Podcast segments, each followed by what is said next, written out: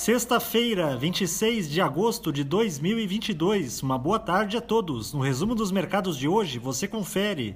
O Ibovespa terminou o dia em baixa de 1,09% aos 112.299 pontos, pressionado pelo desempenho dos índices acionários na Europa e nos Estados Unidos. Ainda assim, a moeda brasileira performou na contramão da grande maioria dos seus pares apoiada pelo avanço de algumas commodities. Na semana, contudo, a bolsa acumulou alta de 0,72%.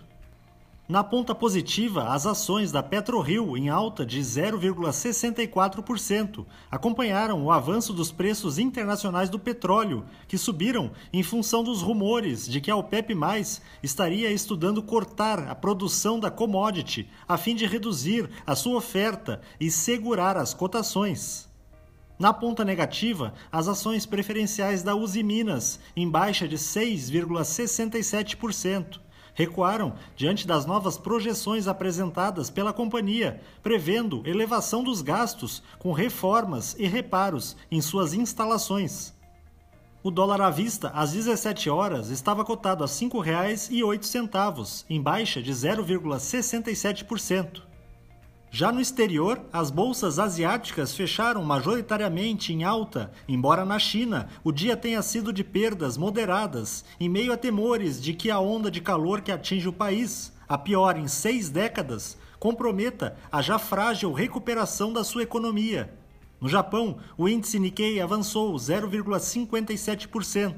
Na China, o índice Xangai Composto caiu 0,31%.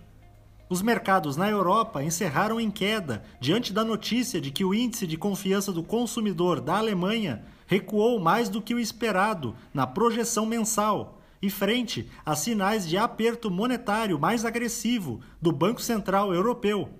O índice Eurostock 600 teve perda de 1,68%.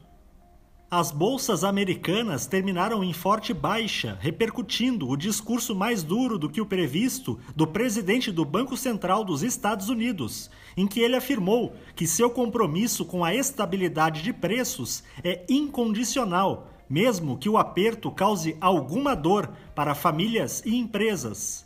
O Dow Jones caiu 3,03%. O Nasdaq teve baixa de 3,94% e o S&P 500 recuou 3,37%. Somos do time de estratégia de investimentos do Banco do Brasil e diariamente estaremos aqui para passar o resumo dos mercados. Uma ótima noite a todos.